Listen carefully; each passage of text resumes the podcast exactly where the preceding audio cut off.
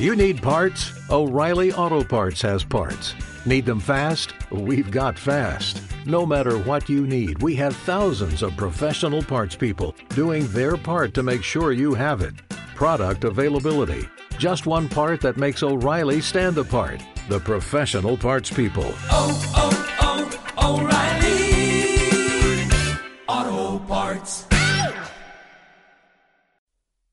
Amigas, oyentas, escucharía en general, soy Barbie Caputa. Bienvenidas al podcast sobre el único feminismo sensato que existe, el radical.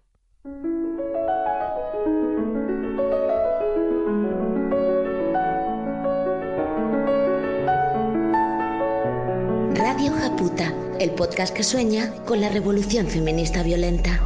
Venimos armadas, ávidas de lágrimas, hartas de correr y de contárselo a la almohadera callar. Escuchad el grito, un mensaje claro a cerebros más bien básicos. Somos la justicia, la venganza y existimos. Hace unos años le hacían una entrevista a una doctora que se llama Karma Valls. Hablaba de cómo los estudios se basan siempre eh, desde un punto de vista androcéntrico y no se tienen en cuenta las diferencias de género, con lo cual muchas veces los medicamentos que estamos tomando pues se han sido estudiados en modelos masculinos y a lo mejor pues en mujeres estamos sobremedicadas. También hablaba cómo en atención primaria se mm, trata diferentemente cuando la persona que va es un hombre o una mujer. Por poner un ejemplo, cuando una mujer va con ciertos síntomas de que podrían ser una angina de pecho un ataque al corazón, muchas veces se le, se le tratan de- mm, como si fueran síntomas psicosomáticos y le dan ansiolíticos o antidepresivos y con eso lo arreglan. En cambio, si es un hombre el que va con un dolor de pecho, con dolor de brazo, enseguida se ponen las pilas, se lo llevan al hospital y le tratan, pues eso, lo que realmente le está dando. Hola primas, Eh, bueno yo soy enfermera, estoy estudiando un título de experta en enfoque de género y quería comentar dos cosas. El estamento en el que lo estoy estudiando, el centro, eh, está bastante desactualizado. Desactualizado nivel equiparar los motivos por los que sufrimos violencia de género a el machismo y el feminismo. O sea, son motivo, ambos dos, de sufrir violencia de género. Yo me quedé con el culo torcido, la verdad. Me gustaría mm, compartir con vosotras un artículo que me ha servido de reflexión acerca de lo absolutamente que hemos estado a lo largo de la historia. Resulta que la FDA, que es la agencia que regula todo el tema de, de alimentación y de medicamentos en Estados Unidos, prohibió durante desde los años 77, me parece que es hasta el año 93, eh, los ensayos clínicos eh, de tanto animales hembras como mujeres en edad fértil en cuanto a pues la prueba de medicamentos, en cuanto a los ensayos clínicos eh, en los que se utilizan personas porque decían que eh, la variabilidad hormonal de la mujer era muy cara de llevar a cabo, necesitaba muchos más recursos y que era muy difícil de, de tratar. Y esto fue el arquetipo que utilizaron para marcar todas las instrucciones en cuanto a medicamentos. ¿Qué pasa? Que las mujeres, por ejemplo, necesitamos unas dosis bastante variables de lo que se nos dice en los prospectos. De hecho, hay muchos problemas con los opiáceos, con los antipsicóticos, etcétera. Y me ha parecido muy, muy curiosa una frase que utilizaba una socióloga que hablaba de este tema, en el que decía que la medicina ha sido siempre con hombres, para hombres y por hombres. Las mujeres no hemos estado presentes en absolutamente nada. Así que, chicas, a seguir luchando. Ir Una protesta cuando el grueso del sistema lo alimenta y lo sustenta. Fin. Machete en mano, mira, chulitos a mi plin. Soy aprendiz, no venimos con- Como os han adelantado las compañeras que acaban de hablar, hoy hacemos un podcast temático sobre medicina y ser mujer. Nos han llegado historias de todo tipo relacionadas con la atención médica, es decir, médicos que son machistas, médicos que directamente acosan a sus pacientes, etcétera. Estos mensajes iremos sacándolos en futuros programas porque hoy queremos centrarnos en aquellas historias en las que el androcentrismo médico y la falta de perspectiva de género en la salud acaban afectando directamente, eso sí, a nuestra salud.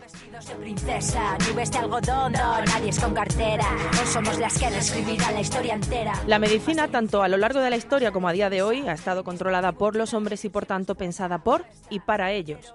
El cuerpo que se ha usado como modelo, como representación de todos los cuerpos, ha sido el del hombre, dejando nuestra anatomía apartada y olvidada tanto en ensayos clínicos como en investigaciones médicas en general. Esto es el androcentrismo médico. Las enfermedades y sus síntomas, y por tanto sus tratamientos, se definen en base al primer sexo, que diría Simone de Beauvoir. ¿Qué ha pasado siempre con los resultados que se obtienen de estas investigaciones y ensayos clínicos centrados en los cuerpos masculinos? Pues que se han extrapolado a los nuestros ignorando que, para sorpresa de nadie, tenemos diferencias biológicas. Un ejemplo de esto es lo que contaba antes una oyenta sobre el infarto, a lo que hay que añadir algo más. Las mujeres sufrimos menos infartos, pero morimos más debido a ellos. ¿Cómo es posible, doctor? Pues, entre otros factores, se encuentra el androcentrismo médico, ¿Cómo? Pues se ha establecido que el síntoma por excelencia es un dolor fuerte en el brazo, que son los síntomas de los cuerpos masculinos, cuando en realidad muchísimas mujeres lo que sufren es dolor abdominal. Recibir un diagnóstico tardío en una enfermedad cardiovascular significa muchas veces la muerte de la paciente. Así nos afecta la mirada masculina sobre todos los campos. La invisibilización de nuestra anatomía, al igual que el machismo, mata. Y de eso vamos a hablar hoy, de cómo el androcentrismo afecta a nuestra salud por el hecho de ser mujeres. y para escuchar a las compis que han mandado sus experiencias, hoy nos acompaña una reincidente en este podcast, Miriam Aladip Mendiri, ginecóloga y obstetra y autora además de Hablemos de Vaginas, un libro que trata los aspectos y procesos relacionados con la salud sexual femenina de los que apenas se habla. Miriam, buen lunes. Hola, ¿qué tal? ¿Qué tal? Muchas gracias por acompañarnos hoy en la escucha, compi. Seguramente no te sorprenda, pero el grueso de los mensajes que hemos recibido sobre diagnósticos erróneos y demás están relacionados con aquellas partes de nuestra anatomía que difiere de la de los hombres. Sí, eso pasa, eh, es frecuente además. Hemos seleccionado hoy varias historias que nos han estado mandando las oyentas, donde nos cuentan cómo el hecho de ser mujer ha repercutido en la atención médica que han recibido y en sus diagnósticos. Bueno, por ser mujer y, como dice la primera compañera, por ser mujer y también por ser niña. Vamos a escucharla.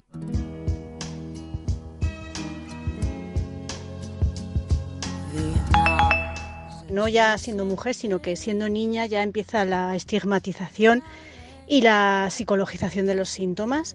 Mi hija empezó a tener unos dolores inexplicables y la llevamos a varios médicos y los médicos le decían que era una exagerada y una histérica, básicamente. Eh, entonces después la llevamos a otro traumatólogo que sin mirar ni siquiera las pruebas que le llevábamos nos dijo que era fibromialgia y cuando le dije que tenía solo 10 años dijo que bueno, sí, pero que dio a entender como que era algo más común de lo que podía parecer en niñas pequeñas, ¿no? Por supuesto en hombres nada. Pero claro, yo soy muy cabezota y seguí investigando, entonces acabamos en el hospital en reumatología por si se trataba de algo de las articulaciones y el médico que nos atendió nos dijo, él muy repeinadito con su rayita y sus zapatitos de marca, que es que este tipo de dolores eran muy comunes en las niñas porque claro, tienen tendencia a la exageración de los síntomas y a tomarse las cosas pues como muy a la tremenda. Quería tratar a mi hija dándole morfina para tratar los dolores en vez de seguir investigando. Los síntomas son unos síntomas que él no sabía lo que eran. Finalmente, por fin, tras darle muchas vueltas, gracias a su pediatra, descubrimos que lo que tenía simplemente era una infestación parasitaria, que es lo que le estaba produciendo los dolores. Y fue mucho más sencillo de lo que pareció, pero a lo tonto estuvo ocho meses, con sus diez años, con unos dolores insoportables, todo porque los médicos no la querían hacer caso. Y no la querían hacer caso por ser una niña, porque estoy segura de que si hubiera sido un niño hubiera sido diferente. Por eso digo que esa estigmatización y esa psicologización de los síntomas es que empieza ya desde pequeñas. Un beso y enhorabuena por el programa.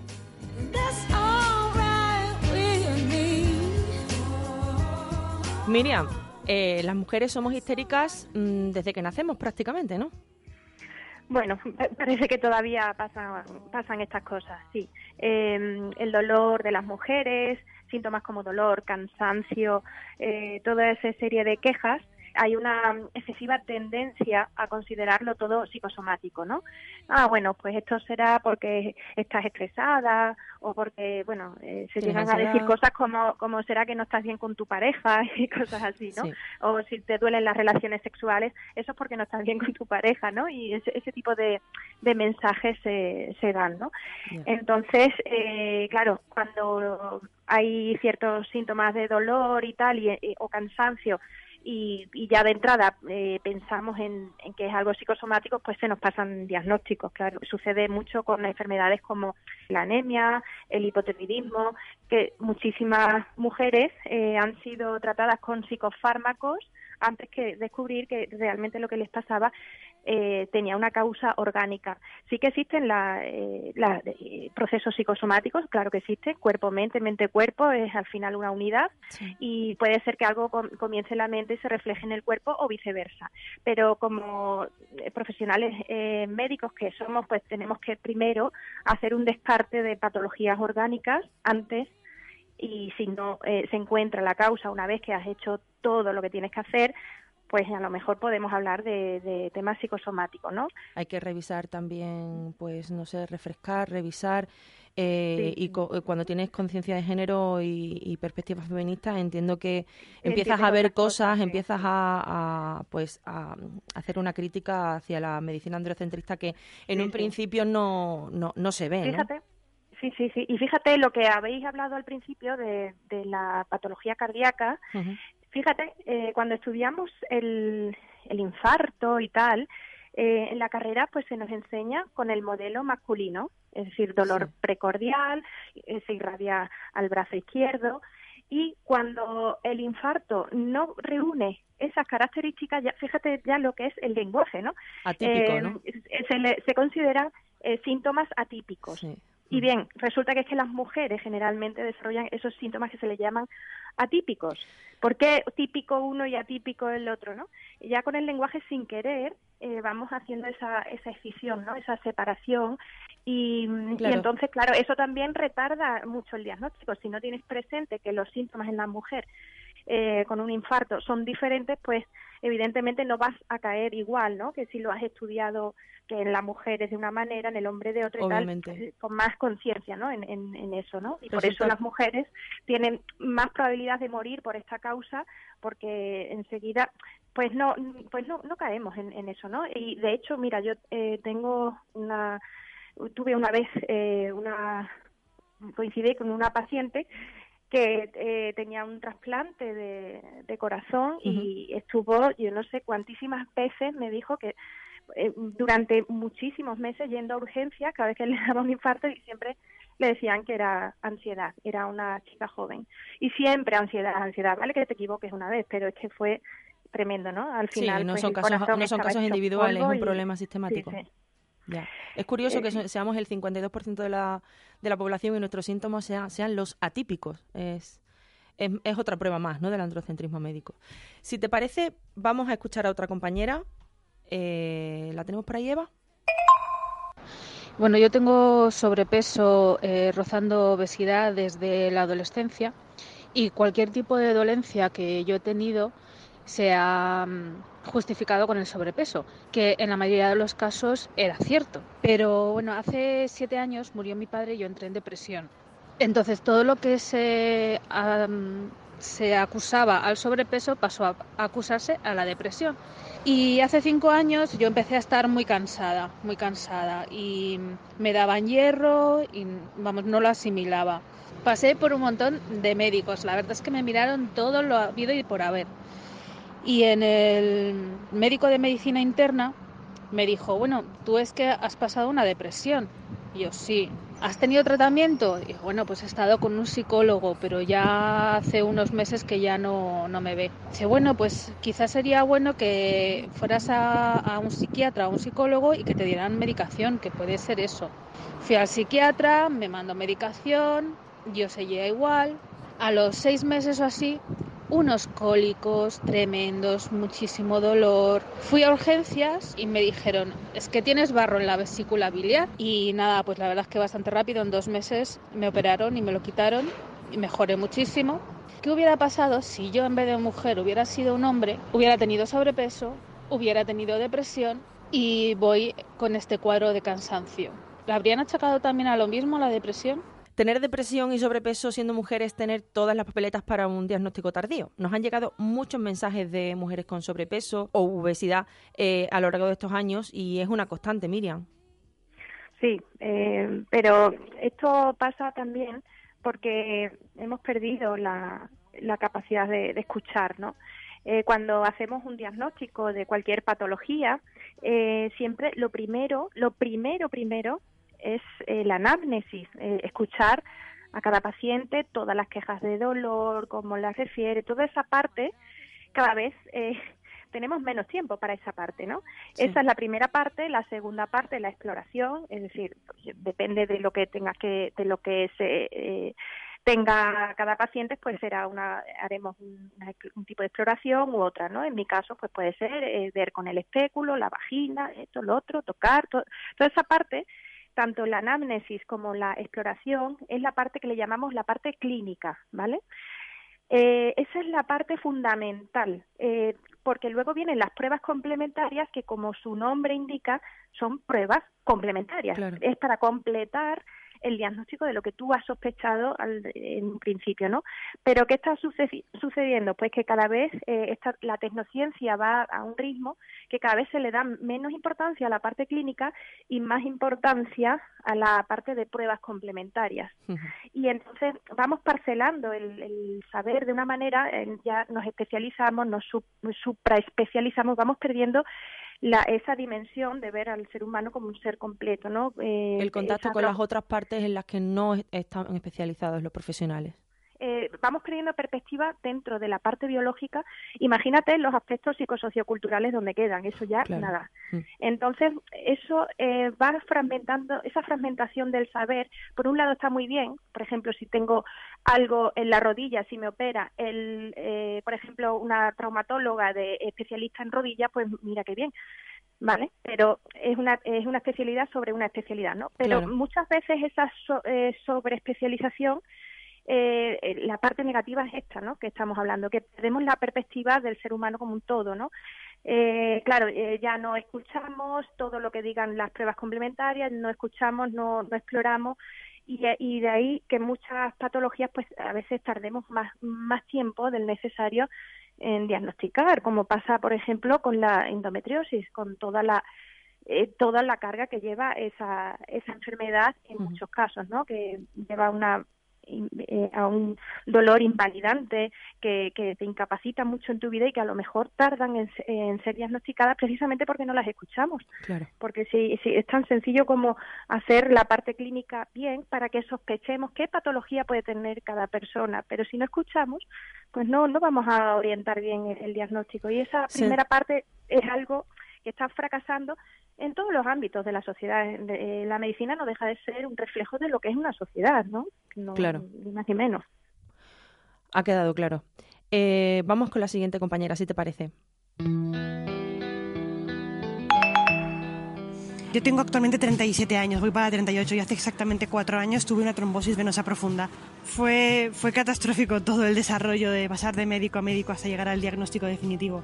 Em, yo empecé con un dolor en la pierna, que yo asocié como algo normal, también los médicos me dijeron que era normal porque yo sufro fibromialgia y bueno, naturalizas el, el dolor y crees que tienes que seguir así. Pasé por cuatro médicos, cada uno de ellos más surrealista, me dijeron que tenía atención de líquidos, yo por más que decía que me parecía muy raro que tuviera retención de líquidos en una sola pierna, ellos insistían en eso, que me diera masajes drenantes, que tomaba que tomara infusiones, que me hiciera masajes para el dolor, bueno, todo ese tipo de cosas. También, claro, mm, fue la cosa evolucionando, ¿no? Poco a poco la pierna pues empezó a tomar una coloración un poco extraña.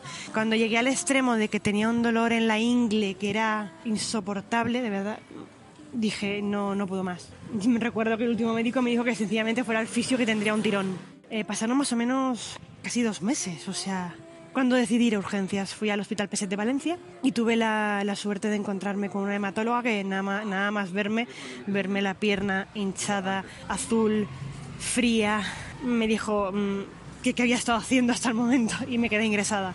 El diagnóstico era una trombosis venosa profunda y tras descartar los diferentes motivos se llegó, se a la conclusión de que, bueno, de que la causa de este problema había sido tomar anticonceptivos. La única doctora que me preguntó si tomaba anticonceptivos fue ella.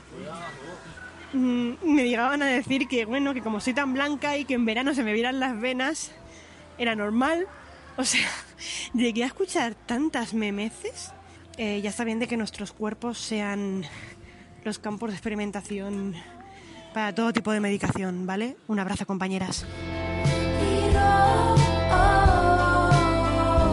Creo que esto ya lo comentamos en el programa sobre la regla de la temporada pasada en el que también contamos contigo, Miriam. Se sigue recetando anticonceptivos adolescentes y mujeres sin avisar de todo lo que supone y luego sin tener en cuenta cuando las mujeres van con los efectos adversos de esta, de esta medicación, ¿no? Sí, eh, el anticonceptivo como todo, es un medicamento, tiene sus efectos secundarios, tiene sus contraindicaciones y creo que no se trata de decir son buenos o son malos, depende, porque hay casos que es que con, gracias al anticonceptivo, como pasa en algunos tipos de endometriosis, pues que gracias a ello pues una puede vivir, ¿no?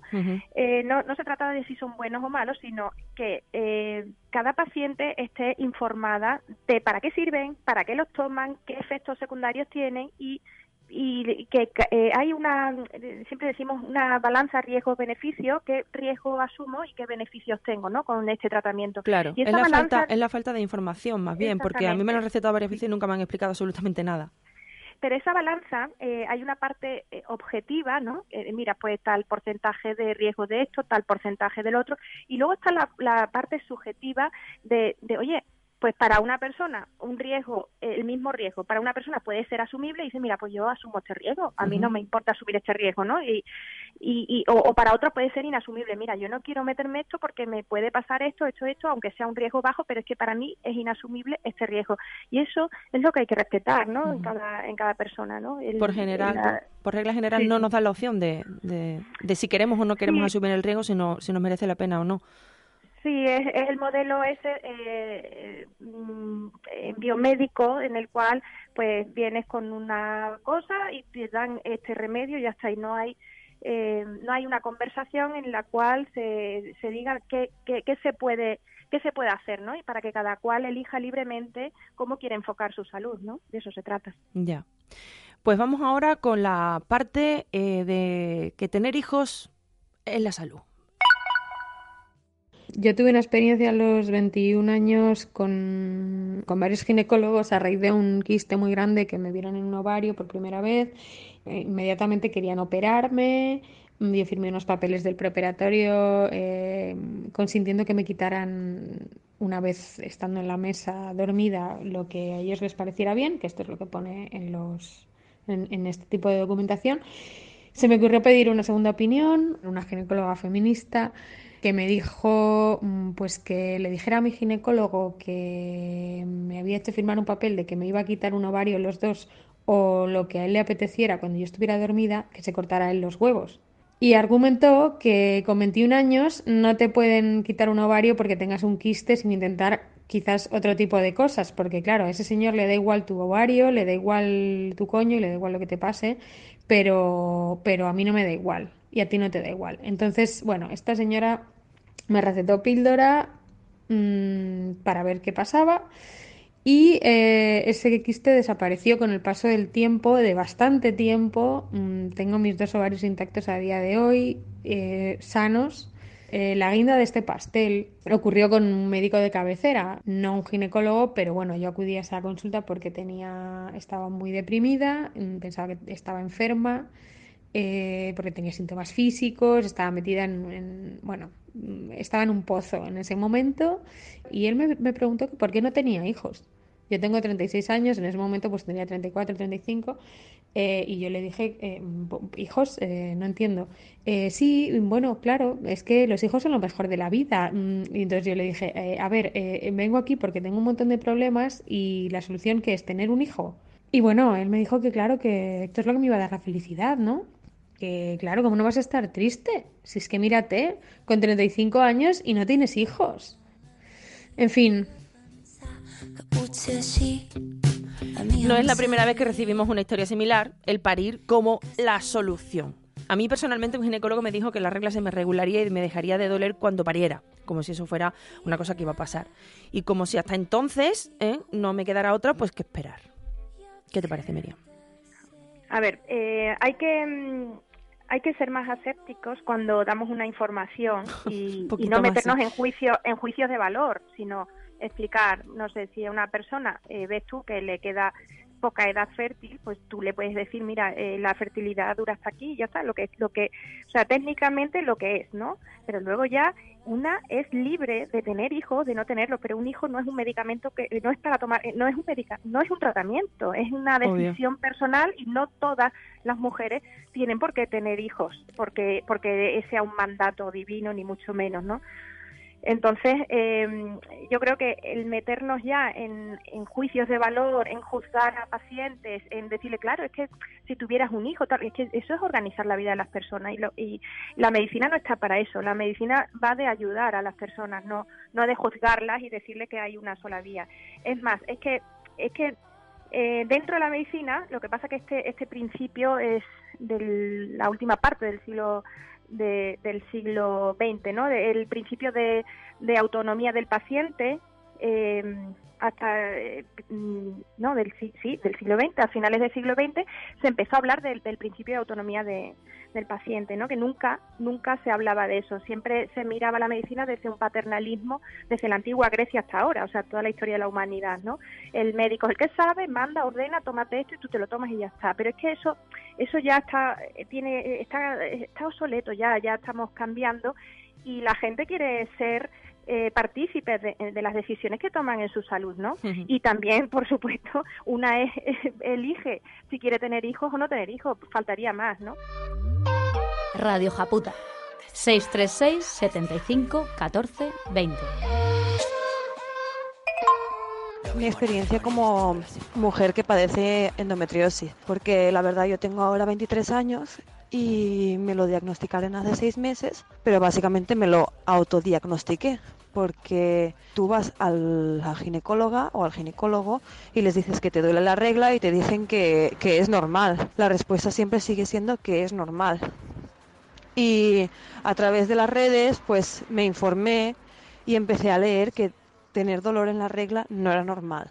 Y entonces fui yo misma a la ginecóloga pidiéndole que me mirara si tuviera endometriosis y me dijeron que no finalmente pues terminé yendo a un sitio especializado donde tuve que ir, pagando y ahí finalmente sí que me vieron que tenía diversos quistes. Con eso lo que quiero decir es que esta situación es muy machista para muchas mujeres porque ahora mismo se estima que dos de cada diez mujeres padecemos endometriosis. Y eso solo con los datos que hay ahora, con, cuando la media de diagnóstico es de siete años. Y nada, que la desinformación duele, porque duele físicamente, porque duele en los bolsillos, duele en nuestro tiempo y duele mucho emocionalmente porque uno se siente incomprendida en todos los ámbitos. Y nada, que si hay un mensaje que quiero dar a las mujeres que escuchan ese programa es que sobre todo tener un dolor incapacitante en la menstruación puede significar que padecéis de endometriosis y informaros y cuidaros. pulirlo antes de que entre en la cartera ya hablamos de la endometriosis en el especial sobre las reglas, que os recomiendo escuchar específicamente la entrevista que le hicimos a Ana Ferrer de la Asociación de Afectadas de Endometriosis. Y Miriam, algo falla si el tiempo para diagnosticar la endometriosis está entre 7 y 8 años y tiene que ser una misma quien vaya preguntando específicamente al médico o a la médica si lo padece. Volvemos a, lo mismo. Eh, resulta que la endometriosis es una enfermedad que algunas veces en esas pruebas complementarias que hemos dicho en la ecografía, pues no se ve, no se ve con la ecografía básica, ¿vale? Hay que hacer otro tipo de ecografía o hacer una resonancia, es decir, a veces no es fácil diagnosticar con pruebas complementarias, ¿vale? Pero lo que hemos dicho al principio, lo primero es la parte clínica, la exploración, a ver si duele la movilización de ese útero, eh, hacer una anamnesis completa. Hay mujeres que es que te van contando lo que les pasa y dices, bueno, esta mujer nada más que con el oído puesto, ¿eh? claro. es que algunas dicen, madre mía, pero si esto es una endometriosis, o sea, la típica mujer que te dice dolor con la regla que, que no, no cede con fármacos, que... Pero te interrumpo, te interrumpo un momento, perdóname, porque es el, poner el oído y además no prejuzgar lo que te está contando, no decir, bueno, es una mujer que le duele, es una exagerada, una histérica, me está diciendo que no se le pasa con nada, me está, está, llamando la atención, bla, bla, bla. Todos esos prejuicios que aunque pongas el oído, o sea, es oído y perspectiva feminista, ¿me equivoco? Sí, ahí está. Entonces, primero, eh, escuchar Y luego, eh, una vez que tú sospechas la endometriosis, con la escucha, solo con la escucha la puedes sospechar. Puede ser difícil el diagnóstico, pero la sospecha es fácil. Tan fácil que muchas mujeres, como bien ha dicho esta chica que ha hablado, eh, muchas mujeres llegan a, a, su ginecólogo o su ginecóloga diciéndole es que yo creo que tengo endometriosis Hmm. porque he leído tal tal tal y, y efectivamente luego encima no se equivocan muchas muchas de estas mujeres que se llegan a, llegan a la conclusión porque es que ven los síntomas eh, descritos y dicen pero si es que a mí me está pasando todo esto por lo tanto no es tan difícil sospechar eh, eh, a poco que escuchemos pero si no sospechamos, si no escuchamos y, y hacemos una ecografía básica y damos más importancia a las pruebas complementarias, como hemos dicho antes, que al- a, la, a la parte clínica del diagnóstico, es decir, damos más importancia a lo que diga la ecografía a lo que nos cuenta la paciente, ¿no? Pues entonces no vamos a ver la endometriosis en muchos casos, porque no todas las endometriosis se ven con esos quistes característicos, hay otras que son más difíciles de ver en la ecografía. Claro, esas mujeres dicen, ah, tu útero y tus ovarios también, pues ya está, pues para casa, y se van sin su diagnóstico. Pero todo viene de la, o sea, lo, lo tremendo de esto es por, eh, que nos está faltando la, la escucha, ¿no? Pero una Eh, escucha, muchas- además, está faltando de forma masiva, porque hablamos de que el diagnóstico tarda en darse entre 7 y 8 años, me parece que, Pero- que está ahora. sí. O sea, es, es, ¿Sabes- es- sabes es qué está sistem- ocurriendo? sistemático. Sí, sí, sí. Todas las enfermedades que eh, cuyo diagnóstico depende eh, fundamentalmente de la parte clínica se Sí. infradiagnostica, ¿vale? Entonces, la- todo esto de las mujeres del dolor y eso, mía. todo se infradiagnostica. Ya. Pero todo aquello que depende de pruebas complementarias, yo qué sé, eh, una analítica, radiografía, eh, ecografía, todo- pruebas complementarias, todo lo que depende de ahí, hay un sobrediagnóstico. Ya. Entonces, no, esa escisión que tenemos entre parte clínica y pruebas complementarias nos está afectando a la hora de, de establecer un diagnóstico. Y en la endometriosis está pasando mucho es- ese infradiagnóstico, ¿no? Porque no, no escuchamos y si no escuchamos no sospechamos. Y si no sospechamos, a no ser que tenga la suerte de que la paciente tenga un endometrioma en su ovario, que se ve claramente en la ecografía, se va para casa sin el diagnóstico, ¿sabes? Ya. Tanto por hacer. Vamos a, vamos a escuchar a la siguiente compi. Si hace frío, cuesta encenderlo.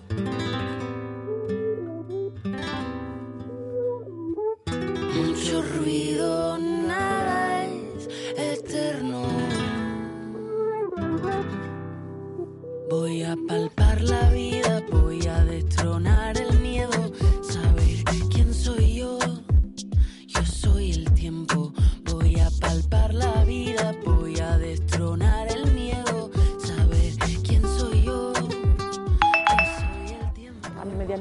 menopausia precoz con 19 años.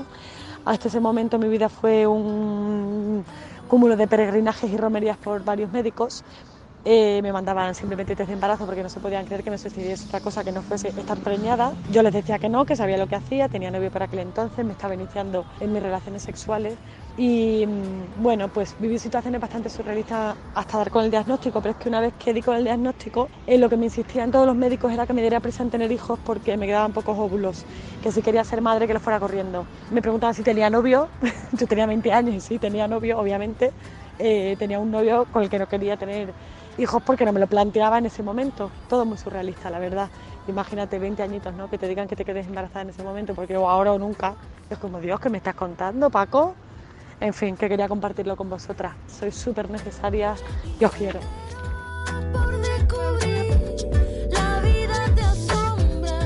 Lo que te hacía falta, prima, después de ese diagnóstico era que te metieran semejante presión con la maternidad. Miriam, ¿cuáles son las consecuencias de tener menopausia precoz, además de la obvia? Eh, la, eh, si la menopausia precoz es un cese de la actividad ovárica antes de los 40 años.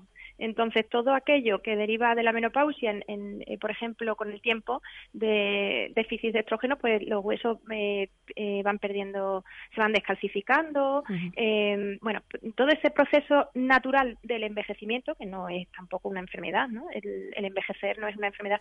Toda esa parte, eh, el metabolismo, todo eso, pues digamos que, que empieza a venir un poco antes. Entonces, lo que se hace eh, normalmente cuando son jóvenes, pues hacer una sustitución hormonal eh, hasta que llegue eh, una edad eh, a la que supuestamente sea más normal tener la menopausia. Eh, dice lo de los hijos. A ver, eh, yo creo Volvemos que a lo mismo, a- es, a lo los mismo. hijos hay como que informar, pero oye, tú no puedes presionar a una paciente o los tienes ahora así en esa, en esa, en esa, con esa forma, ¿no? Porque un hijo es una decisión personal y no es un tratamiento de nada. Entonces, eh, sí que hay que informar, mira, pues esta es la, la vida fértil que te queda, eh, eh, para que lo sepa, oye, porque la Claro, con gente tiene que- información. te- tiene que saber, ¿no? Lo que pasa, pero ya de ahí a pasar a juicios de valor de tienes que tener hijos porque es que esto si no te queda, no. Es ahora o eh, nunca, eh, es, algo- como, sí, está, está, está presionando, está, está presionando, claro. hay también otras opciones como donación de ovocitos y cosas así, ¿no? Que te quiero decir que que, que tampoco hay que eh, si no es el momento y oye más adelante eh, pues quiere oye eh, existen otras otras opciones no pero solamente nos tenemos que meter en informar asépticamente sin juicios de valor y ya está es que luego ya una es dueña de sí misma y de, de enfocar su fertilidad como le dé la gana como si no quiere tener hijos eso ya es Efectivamente. muy personal Pues quédate otro ratito que nos quedan un par de compañeras, Miriam. En mi caso, la primera vez así que me sentí un poco de humillada, podría decir, o sí, humillada, ninguneada por ser mujer, em, fue cuando me, me mandaron el, anillo, el anticonceptivo. Me salió acné ya bastante mayor, con 23, pues, así, vamos, que, se me, que las hormonas se me fueron un poco. Y entonces fui al médico de cabecera, tal, mirarme la analítica y todo el rollo. Y claro, evidentemente era un señor, un señor mayor. Y lo primero que me dijo fue, bueno, esto lo vamos a solucionar con anticonceptivos. Y no sé, tampoco puse mucha, mucha reticencia a decir no. Total, que me dijo, conforme me dijo eso, soltó la frase de, mira, te voy a mandar una cosa que se llama el aro, porque las pastillas las mujeres no las tomáis y eso nos causa un problema a todos. Claro, yo esa frase me sentó mal, pero como que la obvié. Pero luego ya echando conciencia y tal, pues dices, pues qué cabrón, ¿no? Y nada, y entonces me mandó el aro y me dijo eso, que, que me dijo que era muy fácil, que eso era meter y sacar y que eso seguro que lo aprendía rápido. Además del trato denigrante que recibió esta compañera, el médico basó su decisión de no recetar pastillas, sino el aro, en sus propios prejuicios machistas sobre si las mujeres no tomamos las pastillas, no las tomamos, las olvidamos, queriendo sin querer. Al final volvemos a lo mismo, la falta de perspectiva feminista en la medicina hace que se tomen decisiones sobre nuestro cuerpo directamente.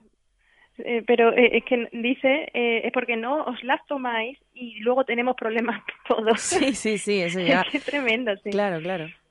O sea, más allá del más allá del trato que le da, al final está cambiando una decisión sobre a- inf- sí, sí. efectivamente Eh, la infantilización ¿no? de, de la mujer. Eso, eso Claro, tú ponte el aro que así no tienes ¿eh? que estar pendiente todos los días porque como las mujeres sois medio tontas, se os olvidan las pastillas que todos los días mejor te doy un aro, ¿no? Y, te, y ya dura un mes.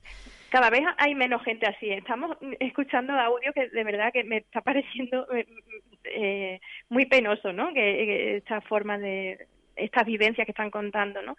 Pues no sabes, no sabes la por semana que llevo de no- no es escuchar. todo, ¿no? Eh, Ya, ya, ya, claro, claro. que no, que- también Obviamente no es todo, pero sí que es bastante Sí, que hay, sí, que sistemático. existe, existe Efectivamente. mucho y, y no hay estadísticas de esto que estamos hablando. ¿Cómo las va a ver? Pero Claro. a poco que escuches un poco hablar a la gente, pues sí que se oyen estas cosas y la verdad no debería ser así, ¿no? El modelo de atención médica no debería ser así. Eh, quiero pensar que, que esto eh, no es muy frecuente, pero bueno, Lo eh, que- eso son lo ya que espero- creencias personales. Lo que creo que lo que espero que no sea muy frecuente es el siguiente audio que vamos a escuchar.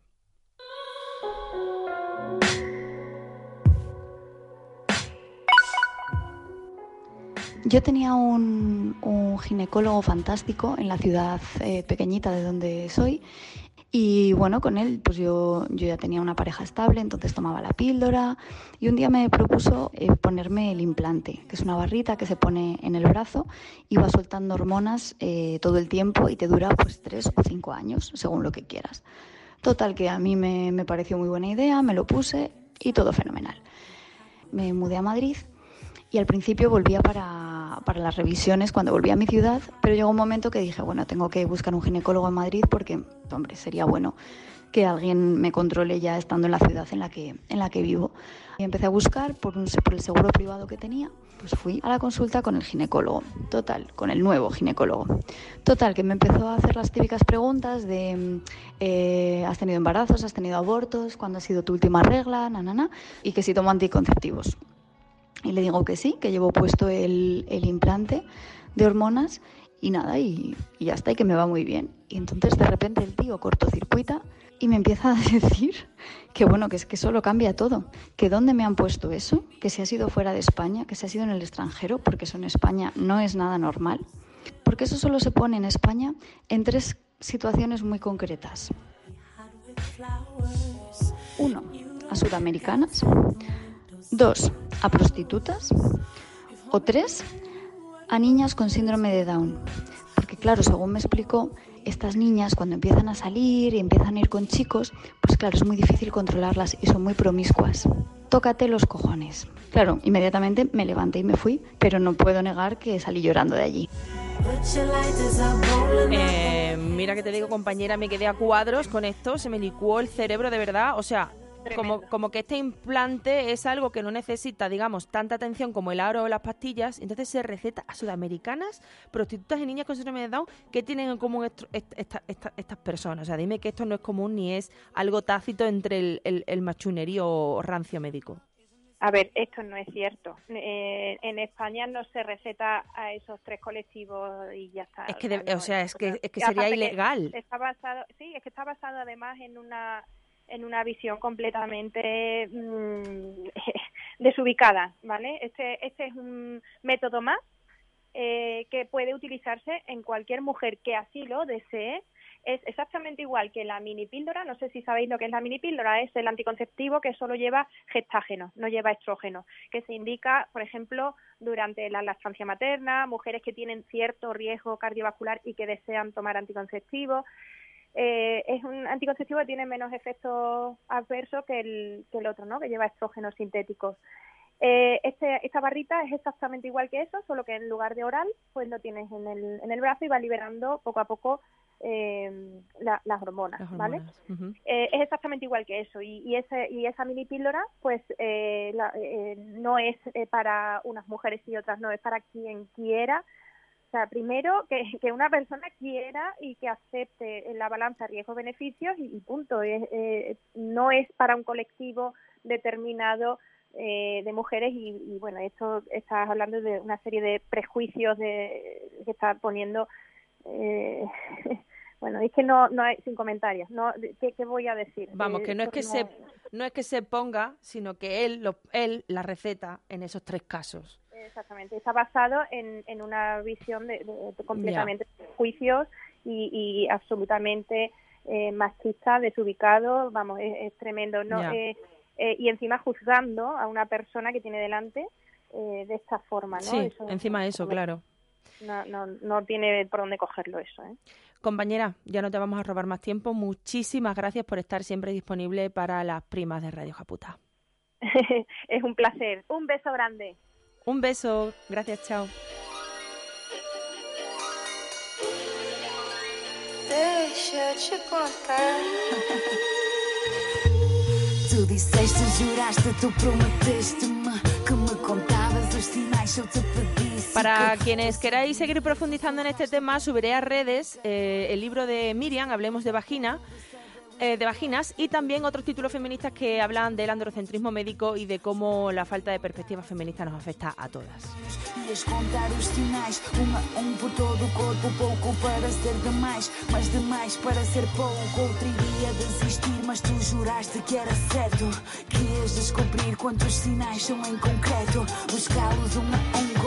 Y hasta aquí, compañeras, el programa de hoy. Esperamos que os haya sido de ayuda y de reflexión. Y como siempre que hacemos un especial monotemático, quiero recordaros que seguiremos intercalando en otros podcasts los mensajes que no pudieron salir en este por falta de tiempo o porque en esta ocasión queríamos eh, ceñir la mirada simplemente al androcentrismo médico.